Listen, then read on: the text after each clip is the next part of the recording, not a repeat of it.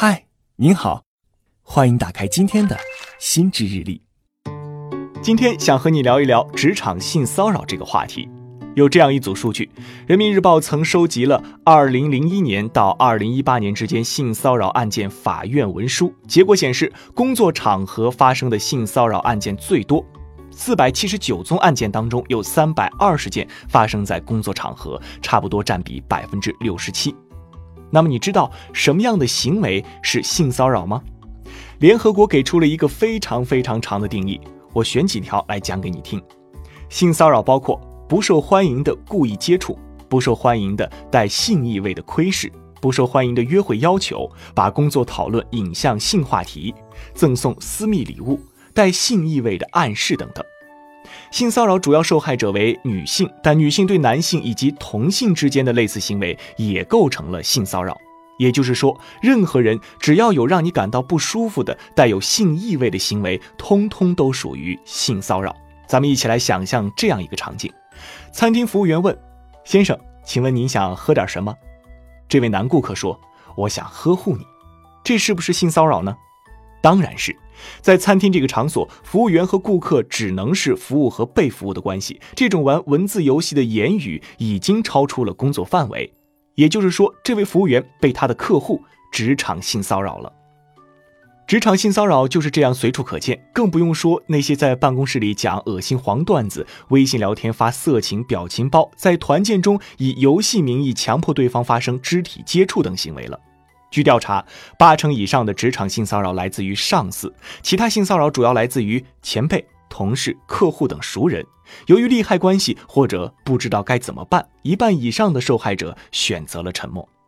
为了保障自己的合法权益，今天就来跟你分享几招战术层面的实操经验。首先，事先预防，不做背景小透明。职场性骚扰的受害者往往是初入职场的新人，其中以年轻女性居多。加害者之所以选择新人下手，是因为觉得他们没关系、没背景，因此最好不要让别人摸清你的底细，要显得自己高深莫测。在感觉到气氛不对时，不妨表现出自己更在圈子里认识人，跟更高的领导沾亲带故，好让图谋不轨的人有所忌惮。然后有细微苗头就明确 say no。你越强硬，他就越知趣。无论是语言上还是行为上的骚扰，都要明确说不。对于在你面前开黄腔的，清楚的告诉他我不喜欢这个段子，请不要再对我讲。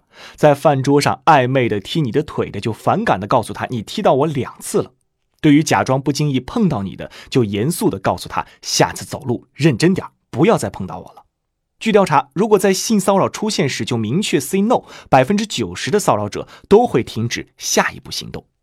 第三，工作时尽量避免单独相处，单独和对方在办公室讨论非私密工作时，不要关门。如果对方是领导并且要求关门，可以把门轻掩。讨论完工作之后，马上离开。出差时在公共场所谈工作，夜晚尽量拒绝异性同事进入房间。如果实在不能避免，全球近两万家酒店房间内装备了紧急按钮，必要时可以向酒店发出警报求救。像万豪、希尔顿、还有锦江之星这样的连锁酒店，以及很多三四星酒店都配备了紧急按钮。当你在类似酒店房间、死胡同这样密闭空间里被骚扰时，就更需要一些技巧来帮你脱身。你可以说：“来之前，我给我的朋友发送了位置，他现在差不多已经到了。”实不相瞒，我有某某传染性疾病。外面有个自动取款机，现在出去，我把刚发的奖金给你。或者，你可以留意附近有没有安全锤、拖把之类的物品，必要时进行正当防卫。第四，如果对方持续骚扰，保留证据。保留包含日期、时间、位置的日记，还有短信、聊天记录等等，详细描述每个骚扰事件。在骚扰发生时，使用手机的息屏拍照功能留下证据，或者开启录音录像。注意录音里要直呼对方全名，并且也要有你的声音，这样才能作为有可信度的证据。需要注意的是，不能设限取证，也就是诱导别人性骚扰你再取证。为了避免对方反咬一口说你涉嫌取证，你需要保留证明自己被动的证据，比如对方邀请你的通话记录、短信或者因公赴约的出差审批单、邀请函等等。如果以上方法都不能阻止加害者继续骚扰你，那么请毫不留情地报警并提起诉讼。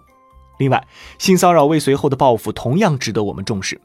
发生在职场的报复，往往就是在工作上的处处刁难。别忘了保留好你工作上的成绩，包括绩效、季度评估、证书、书面表扬等能证明你工作质量的材料。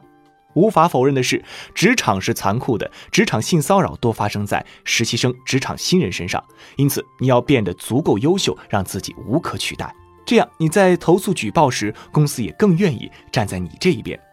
请记住，世界上没有任何一种工作值得你委曲求全，需要你牺牲尊严，需要你受到性骚扰。